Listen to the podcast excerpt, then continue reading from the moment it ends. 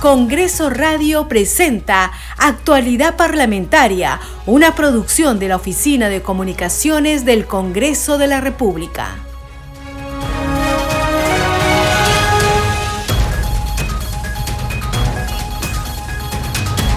Muy buenos días, bienvenidos a su programa Actualidad Parlamentaria. Les saluda Carlos Alvarado y estos son los titulares de hoy 13 de diciembre del 2022. La Comisión Permanente del Congreso de la República debatirá esta mañana la denuncia constitucional contra la ex premier Betsy Chávez y contra los ex ministros del Interior Willy Huerta y de Comercio Exterior Roberto Sánchez. Previamente, la Subcomisión de Acusaciones Constitucionales aprobó dar trámite a la denuncia de la fiscal de la Nación Patricia Benavides contra dichos exfuncionarios por los presuntos delitos de rebelión, conspiración y otros. Se acordó también la sustracción de la materia en el caso del expresidente Pedro Castillo, porque el Pleno ya levantó la prerrogativa de antejuicio político por ese caso. Ante el Pleno del Congreso se presentaron el Premier Pedro Angulo y los ministros de Defensa Alberto Otárola y del Interior César Cervantes informaron sobre los bloqueos de vías y enfrentamientos violentos suscitados en diversas regiones al interior del país que dejaron como consecuencia siete fallecidos y varios heridos. Durante el debate, la congresista de Avanza País, Norma Yarrov, expresó que a ellos que los llaman golpistas no les ha temblado la mano para buscar la gobernabilidad del país. El legislador Alejandro Soto de Alianza para el Progreso dijo que se busca a los responsables de las muertes y de la crisis y quieren echar la culpa a los congresistas. La mesa directiva del Congreso planteó suspender por 120 días al parlamentario del bloque magisterial Pasión Dávila por la agresión contra el legislador Juan Burgos. El presidente del Congreso, José Williams, luego de escuchar la posición de los legisladores a favor y en contra, informó que se esperará los descargos de Dávila Atanasio.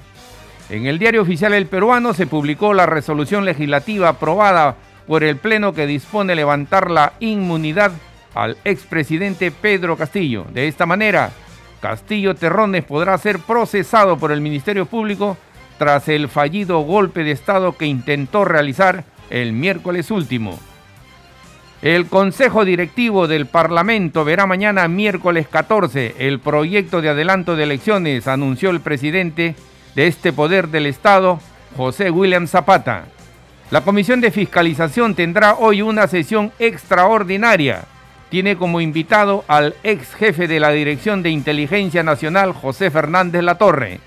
Y desde las 11 de esta mañana sesionará la Junta de Portavoces en la sala Miguel Grau del Palacio Legislativo.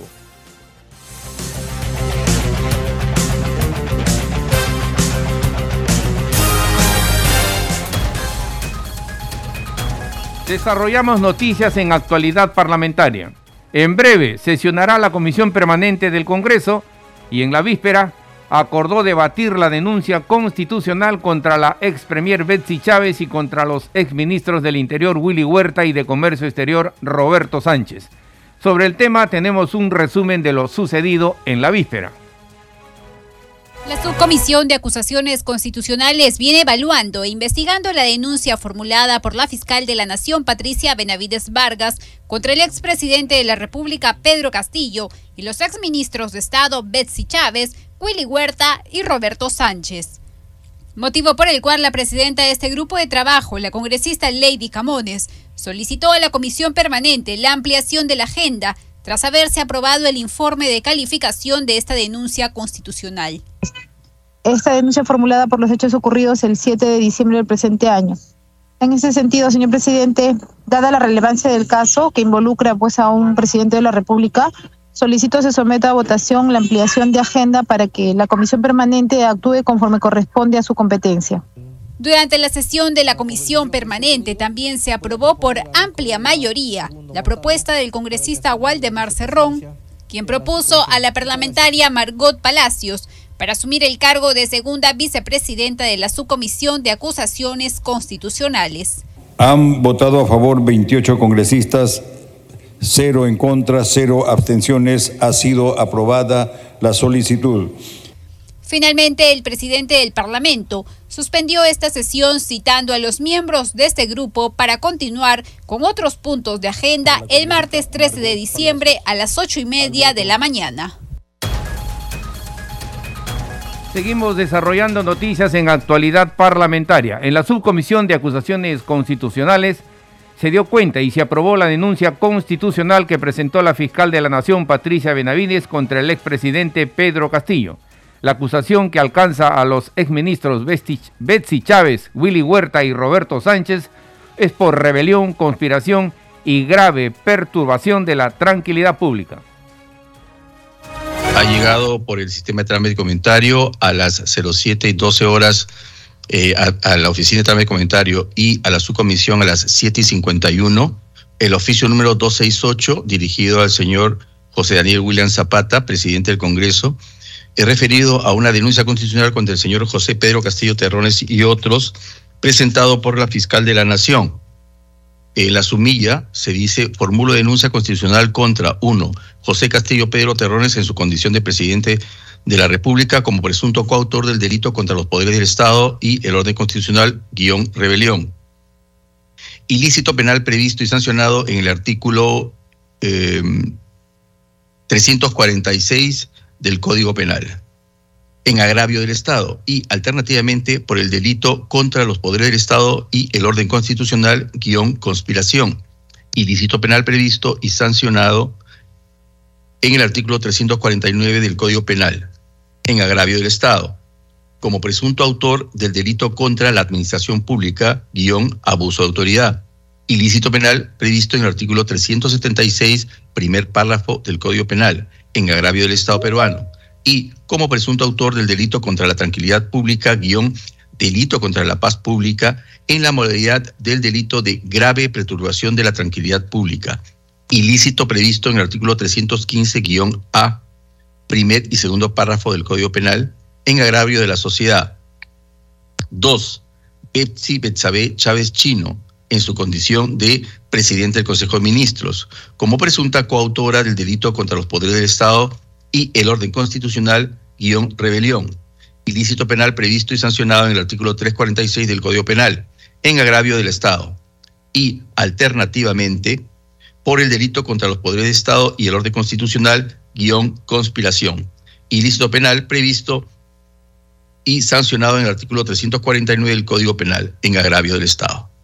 3. Willy Arturo Huertas Olivas, en su condición de ministro del Interior, como presunto coautor del delito contra los poderes del Estado y el orden constitucional, guion rebelión, coma, ilícito penal previsto y sancionado en el artículo 346 del Código Penal del Estado, del Código Penal en agravio del Estado, y alternativamente por los delitos contra los poderes del Estado y el orden constitucional, guion conspiración, ilícito penal previsto y sancionado en el artículo 349 del Código Penal en agravio del Estado.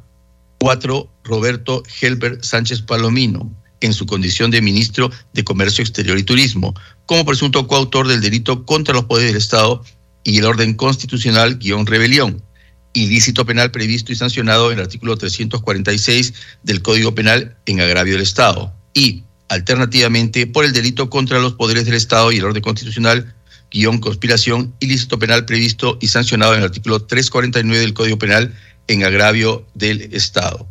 Esta eh, denuncia ha sido derivada conforme a lo dispuesto eh, por el reglamento por el señor oficial mayor el 12 de diciembre bajo la numeración 328.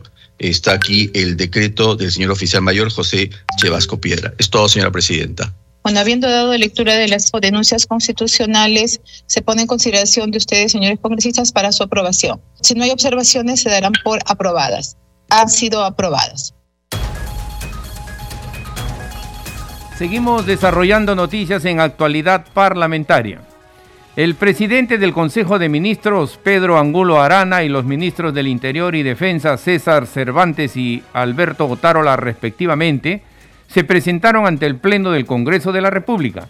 Fueron invitados para informar sobre los disturbios y hechos de violencia que se registraron en la ciudad de Andahuaylas, Apurímac.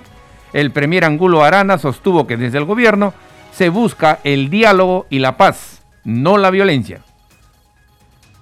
No solo yo, sino los ministros que me acompañan han tomado exacta nota de lo que ustedes han referido. Encontramos dentro de ello algunas recomendaciones y sobre todo expresiones que son también las nuestras. Buscamos el diálogo, buscamos la paz, no buscamos la violencia. Hay otros que son los que buscan la violencia. Tenemos una responsabilidad. La responsabilidad nuestra es que exista orden. Principalmente los peruanos, no porque yo lo diga, sino porque se revelen las encuestas y lo dicen los ciudadanos de la calle, quieren trabajo, quieren seguridad, quieren salud, quieren paz y sobre todo esperanza. Nosotros, los que tenemos algún cargo público, lo tenemos con la conciencia de que lo nuestro es servir. Cuando yo era fiscal, yo sabía que algunas personas venían porque habían sido denunciadas y otros venían porque habían sido agraviados. Ninguno de los dos querían estar allí y nosotros los atendíamos entendiendo eso de partida. Y nos fue bien.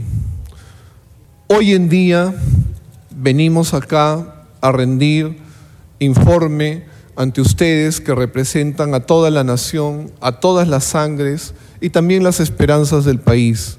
Y venimos así con la mano abierta, porque ustedes son nuestros hermanos. Yo tengo dos raíces, una viene de Arequipa y otra viene de Cajamarca.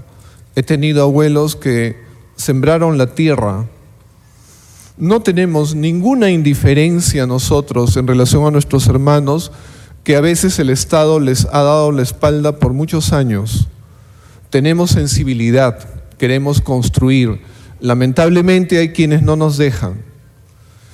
Queremos hacer gestión, pero ahora estamos atendiendo la crisis aparecimos en la crisis y eso es lo que estamos llevando y no queremos que escale, no queremos que se pierdan más vidas.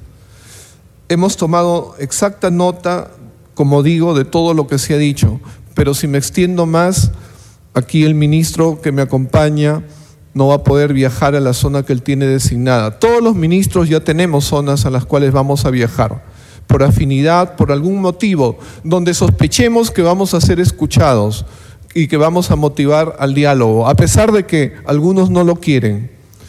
Pero nuestro mensaje es constructivo, nuestro mensaje es de estabilidad. Nuestro mensaje no puede ser de otra manera para los peruanos, son nuestros hermanos. Nos duele lo que ha sucedido, las vidas que se han perdido. Cuando yo era fiscal creía que quizá era lo único que podría suceder de irracional, porque quienes son policías saben que a veces se hacen operativos Cordillera Blanca. Esos operativos van a detener a personas que están en el tráfico ilícito de drogas. Y desgraciadamente quienes los protegen a veces son las esposas, pero las esposas para salir a gritar a veces recogen a sus niños, a bebés, y los exponen, pero igual lo hacen. A mí me duele haber visto en videos así como los que nos han presentado y nos duelen porque es sangre peruana, niños, niños de 12, 14 años tirando piedras, enfrentándose a los policías en Abancay. La pregunta es, ¿ese enfrentamiento ha nacido de ellos o alguien los ha incentivado? Aquí no hemos venido a mentir, hemos venido a decir las cosas por su nombre, que la ciudadanía lo conozca. Y la realidad es que nos vamos satisfechos del respaldo que existe, porque no es el respaldo solamente a nosotros y nuestro trabajo, es el respaldo al país.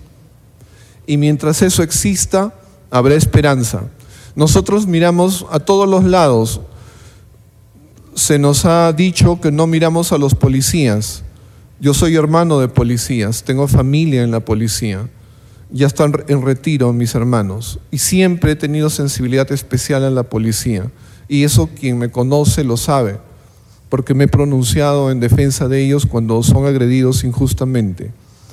En ese sentido, hemos tomado exacta nota de todo aquello lo que nos va a servir para seguir trabajando en pos del Perú, señor presidente. Tengan ustedes, señores congresistas, la seguridad de que vamos a cumplir con nuestro deber. El Estado no va a ser colocado contra la pared y se va a respetar los derechos humanos de todos los peruanos. Seguimos desarrollando noticias en actualidad parlamentaria. A su turno, el ministro de Defensa, Alberto Otárola, también informó sobre las medidas adoptadas por el Ejecutivo ante los hechos de violencia que se registran en el país. Escuchemos. Nosotros, tanto el Ministerio del Interior como el Ministerio de Defensa, señor presidente, tenemos un mandato constitucional claro. El controlar garantizar y restablecer el orden interno. Y esa palabra orden interno es absolutamente fundamental en este debate. El orden interno significa no solamente validar el derecho fundamental a la paz y a la tranquilidad que también está en la constitución de todos los ciudadanos, afirmar el Estado de Derecho, sino también garantizar que el país no se paralice, en un mes tan complejo, tan difícil para los hogares de todos los peruanos, para millones de compatriotas que lo que quieren es desplazarse, es alimentar a sus familias, es asistir a sus trabajos, es traer los productos a las grandes ciudades, a, estas, a estos millones de peruanos, estamos negando la posibilidad no solamente de realizar las acciones que los lleven a las tareas de alimentación y supervivencia, sino también les estamos impidiendo el ejercicio de un bien jurídico y constitucional superior que es la libertad individual plena. Pero esta libertad individual, tanto como el derecho a la protesta que la señora presidenta constitucional de la República ha reconocido como un derecho fundamental, este derecho a la expresión de las discrepancias políticas tiene un límite. Y ese límite se llama el derecho de los demás. Ese límite se llama el derecho de todos los peruanos a ejercer adecuada y asertivamente los derechos, el contenido constitucionalmente protegido de los derechos que la Constitución le reconoce. Y es por eso que la señora Presidenta Constitucional de la República el día de hoy ha dado un mensaje a la Nación en el que por el lado de la defensa del orden interno ha anunciado la declaratoria del estado de emergencia en Andahuaylas, documento que se publicará en las próximas horas, si no es que ya se ha, no se ha publicado en el diario oficial peruano, y documento en el que se afirmará dos cosas que son fundamentales, señor presidente, y si me lo permite eh, aclarar en este momento. Las Fuerzas Armadas siempre han estado apoyando a la Policía Nacional. Desde el día sábado ha estado garantizando el transporte logístico de los policías, el habituallamiento hacia la ciudad de Andahuaylas. Y también quiero anunciar que gracias a las Fuerzas Armadas hemos recuperado el aeropuerto de Arequipa el día de hoy. En una acción no solamente de aplicación y pleno ejercicio del Estado de Derecho, sino también sino también, sino también ejerciendo lo que se denomina la gestión de los activos críticos nacionales. Los activos críticos nacionales, ¿qué cosa es lo que significan? Son las grandes instalaciones que, cuyo funcionamiento garantiza la vida de todos los peruanos, como los aeropuertos, las empresas estratégicas, y es por eso que hemos actuado inmediatamente en Arequipa. Lamentamos la muerte de nuestros compatriotas. Lamentamos que estos hechos de violencia generados, lamentablemente, por situaciones ajenas a la instalación de un gobierno constitucional y democrático instalado según lo que preceptúa la Constitución. Las instrucciones de la señora presidenta fueron muy claras. El uso regulado de la fuerza y proporcionado. Pero también las instrucciones de la señora presidenta son igualmente claras. Hay que recuperar el orden interno en el país. Seguimos desarrollando noticias en actualidad parlamentaria. y tras la intervención de los ministros en el Pleno se dio pase al debate, donde participaron legisladores de las diferentes bancadas. El representante de Fuerza Popular, Alejandro Aguinaga, manifestó que un pequeño grupo de violentistas pretende reinstalar al vacado expresidente Pedro Castillo Terrones. Escuchemos. Usted señaló, señor ministro, que había cuatro temas que planteaban las protestas. La disolución del Congreso, la convocatoria de una asamblea constituyente, la renuncia de la presidenta y el adelanto de elecciones. Pero hay un tema más, hay un tema más que como consecuencia de esos grupos, estos pequeños grupos violentistas que no tienen ningún apoyo popular, porque esa es la realidad, y lo único que pretenden es reinstalar a este vacado presidente, que no solamente fue vacado por golpismo, sino también por los actos de corrupción que ha demostrado de manera cotidiana desde el inicio de su gobierno. Este valiente presidente que hoy día lo pretenden urgir como ejemplo pero ¿qué ejemplo nos puede dar una persona que huía porque no quiso enfrentar a la justicia? Y esa es la realidad. Y aquí lo que tenemos que hacer todos, y particularmente un gabinete, es restablecer el Estado de Derecho, recuperar la institucionalidad, que eso es lo que requiere el país. Cuando vemos los acontecimientos de Andahuaylas, yo conozco bien Andahuaylas, conozco el mundo chanca, porque he trabajado allí en mi servicio rural y vemos que acontece. Allí se han juntado extorsionadores de las minas, callejón del narcotráfico y abandono de la agricultura. Ese poblador chanca, ese poblador que siembra la ladera de los Andes, en este gobierno de Castillo, hasta ahora está esperando la uria. Por eso también es que se levantan. Y tengo que señalar, presidente, que desde este grupo político lamentamos Lamentamos sinceramente estas muertes y damos nuestra solidaridad a esas familias. Pero eso no quita de que hagamos señalamientos y que este grupo político tiene experiencia en el manejo de estas situaciones de conflicto que son generadas, como lo ha dicho la policía, por el Movadef. Nosotros ya hemos derrotado al terrorismo. Fatalmente vino un gobierno que liberó 2.500 terroristas y ahí se han puesto enquistados en muchos sectores del Estado y ahora vivimos esta convulsión, esta convulsión minoritaria, pero como le insisto, señor presidente del Consejo de Ministros, restablezca el Estado de Derecho. Sin eso no vamos a poder avanzar. Que prime la institucionalidad para que podamos salir adelante como país y se logre la pacificación. Porque aquí, este pequeño mundo bolivariano, violentista, foro de Sao Paulo, lo único que quiere es que vayamos como consecuencia de las calles a una asamblea constituyente, que ya hemos visto el ejemplo de los países que tienen asamblea constituyente, sumidos en la pobreza, en la desesperación, en la tristeza del pueblo y en la corrupción de sus gobernantes. Eso no queremos para el Perú, señores. Seguimos desarrollando noticias en actualidad parlamentaria. La mesa directiva del Congreso planteó suspender por 120 días al parlamentario del bloque magisterial Pasión Dávila por la agresión contra el legislador Juan Burgos. El presidente del Congreso, José Williams, luego de escuchar la posición de los legisladores a favor y en contra, informó que se esperará los descargos de Dávila Atanasio. Colisiona con los principios y deberes de los congresistas establecidos en el reglamento del Congreso, del Congreso y en el Código de Ética Parlamentaria, propone al Pleno del Congreso para su aprobación el siguiente acuerdo al cual se dará lectura Señor relator de lectura. Propuesta de sanción disciplinaria para el congresista Pasión Neomías Dávila Atanasio. Visto el oficio 205-2022-2023 JBBO-CR del congresista Juan Bartolomé Burgos Oliveros, quien solicita que se sancione por agresión física al congresista Pasión Neomías Dávila Atanasio por 120 días de legislatura en el ejercicio del cargo y el descuento de sus saberes de acuerdo con el artículo 24 del reglamento del Congreso de la República.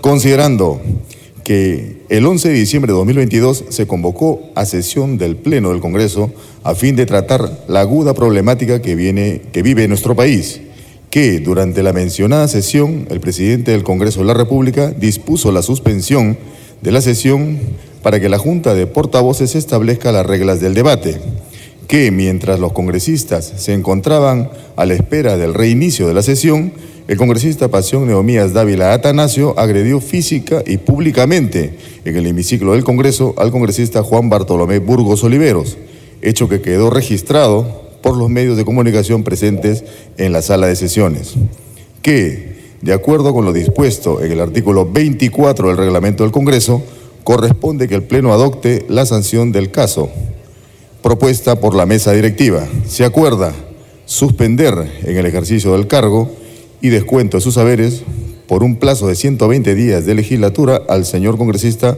Pasión Neomías Dávila Atanasio. Este programa se escucha en las regiones del país gracias a las siguientes emisoras.